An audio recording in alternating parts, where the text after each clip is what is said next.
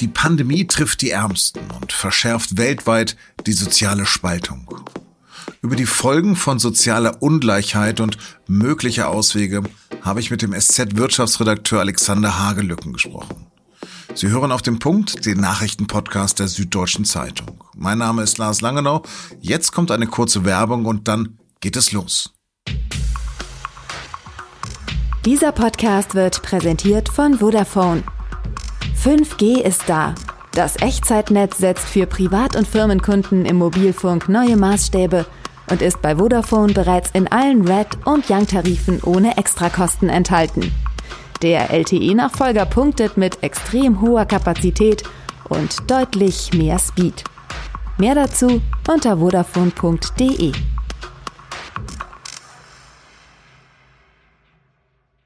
Über Webcams aus dem feinen Schweizer Skiort Davos sieht man, dass es dort diesig ist. Man sieht Gondeln und ein paar Skifahrer. In Graubünden läuft tatsächlich der Skibetrieb, trotz Corona. Aber im Verhältnis zum Trubel der vergangenen Jahre ist es dort still. Denn das Weltwirtschaftsforum, das dort um diese Zeit eigentlich immer seit 1971 tagt, ist dieses Jahr komplett ins Internet gewandert. Mit allen Reden der Regierungs- und Wirtschaftschefs. Auch Studien von Oxfam und der Weltbank hatten kurz zuvor die Stimmung der Mächtigen etwas getrübt. Denen zufolge steigt wegen der Pandemie zum ersten Mal seit mehr als zwei Jahrzehnten weltweit die Zahl der Menschen in extremer Armut wieder an. Und zwar rasant. Während die 1000 reichsten Menschen ihre Corona-bedingten Verluste schnell ausgleichen konnten, werden sich die Ärmsten lange nicht von den wirtschaftlichen Folgen der Pandemie erholen können. Eigentlich wurde erwartet, dass vergangenes Jahr die Zahl der extrem armen um 31 Millionen Menschen sinken wird. Doch von Peru über Kongo bis Indien ist es anders gekommen.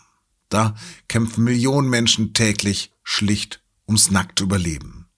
Was die wachsende Kluft zwischen Arm und Reich mit Gesellschaften, auch der Deutschen macht, darüber habe ich mit meinem Kollegen Alexander Hagelücken gesprochen. Alexander, du hast vier Söhne, einer davon ist erst fünf und das ist in Corona-Zeiten mit zwei berufstätigen Eltern ja nicht ganz einfach. Trotzdem sind wir privilegiert, wenn wir in andere Länder schauen.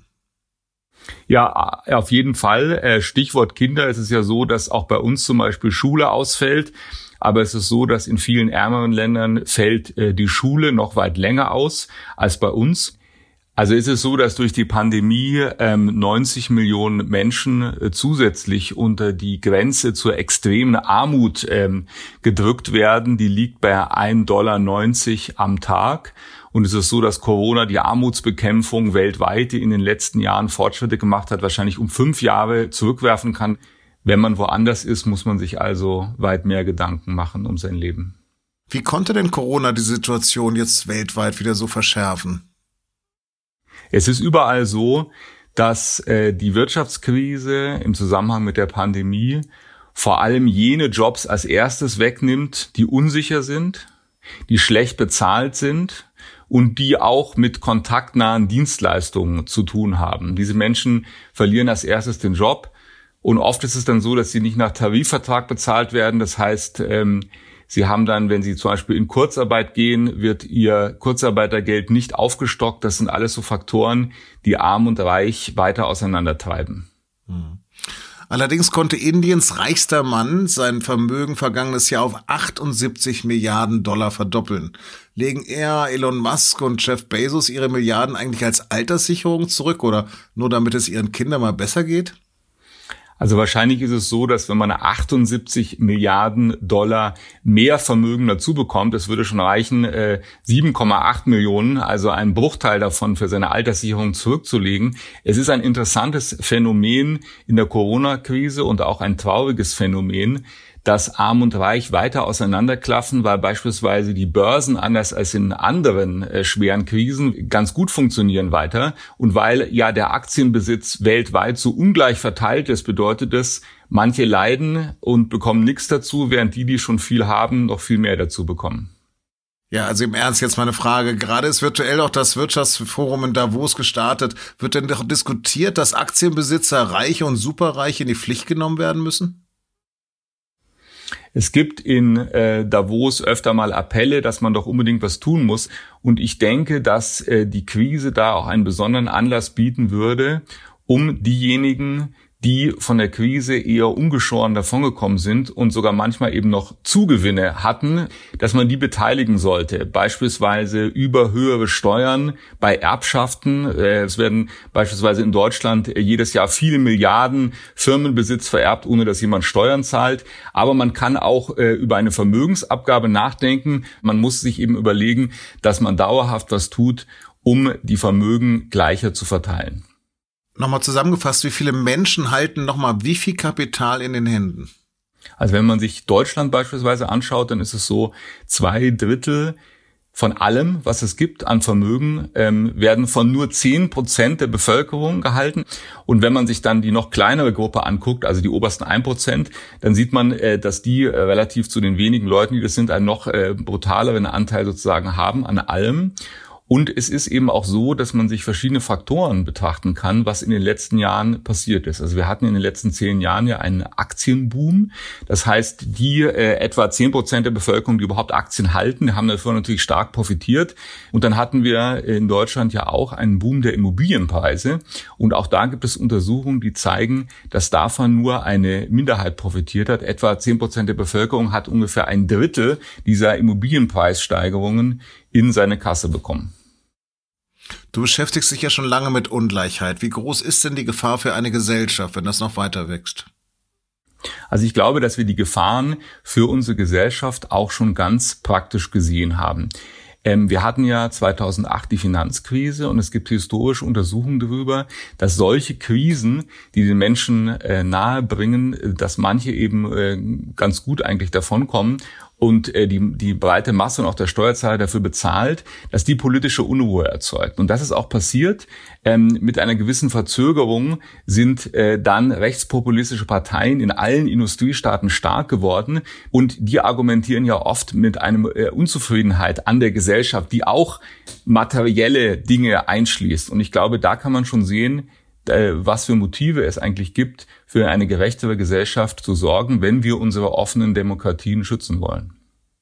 Klar, aber in der französischen Revolution bediente sich der Adel schamlos, jetzt sind es die Reichen. Ohne die Guillotine auspacken zu wollen, wie kann sich das ändern? Was wir tun können in einem demokratischen Mehrheitssystem, wo die Mehrheit relativ wenig Vermögen hat, ist, in, dass wir eben beispielsweise Steuern erheben, ähm, die jene zahlen, die äh, besonders viel haben. Es gibt auch interessante Modelle, wie die ganze Allgemeinheit davon profitieren könnte. Es sind ja, ist ja so, dass viele Leute ja kaum Vermögen haben und man könnte den Menschen, wenn sie beispielsweise 18 werden, so eine Art Startkapital in die Hand geben und man könnte auf die Weise ganz praktisch für eine Umverteilung sorgen. Man muss aber auch sehen, dass der Neoliberalismus eine sehr erfolgreiche Ideologie war in den vergangenen Jahrzehnten, der gerade die konservativen Parteien davon überzeugte, dass man auf keinen Fall umverteilen soll, mit dem Argument, wenn es den Reichen besonders gut geht, dann geht es der ganzen Gesellschaft gut. Und äh, diese Ideologie äh, schwebt immer noch in den Köpfen, obwohl es viele Beispiele dafür gibt, dass Ungleichheit schädlich für das Wirtschaftswachstum einer Gesellschaft ist. Und deswegen glaube ich, sollten wir da einen Neustart wagen. Alexander, vielen, vielen Dank für deine Meinung. Ja, hat mich gefreut, da zu sein. Vielen Dank. Die Außenminister der Europäischen Union haben Russland erneut dazu aufgefordert, den Kreml-Kritiker Alexei Nawalny sofort freizulassen. Das verlangten sie auch für die mehr als dreieinhalbtausend Menschen, die am Wochenende bei Protesten festgenommen wurden. Russlands Präsident Wladimir Putin wies die Kritik am Vorgehen der Sicherheitskräfte zurück. Die Demonstrationen seien illegal und gefährlich gewesen. Niemand solle mit illegalen Mitteln politische Interessen verfolgen, so Putin weiter. Die Menschenrechtsorganisation Amnesty International hat die Zustände in ägyptischen Gefängnissen angeprangert. Tausende Menschen sollen dort unter menschenunwürdigen Bedingungen festgehalten werden.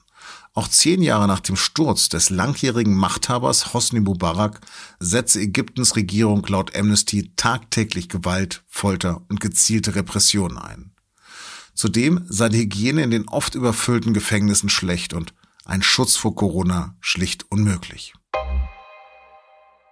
Ab Montag werden alle Passagierflüge von und nach Israel für eine Woche ausgesetzt. Die israelische Regierung will so verhindern, dass Mutationen des Coronavirus ins Land kommen. Schon seit Beginn der Pandemie gibt es dort strenge Einreisebeschränkungen. Momentan gilt in Israel bereits der dritte Lockdown.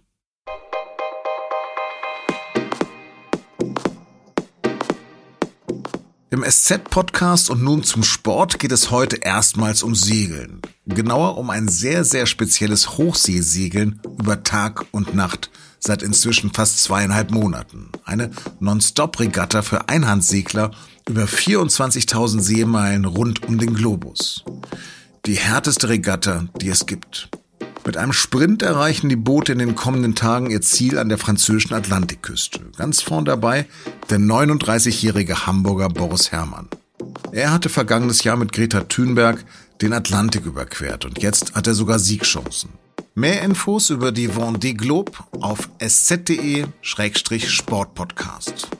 Das war auf dem Punkt. Redaktionsschluss war 16 Uhr. Danke fürs Zuhören und bleiben Sie uns gewogen.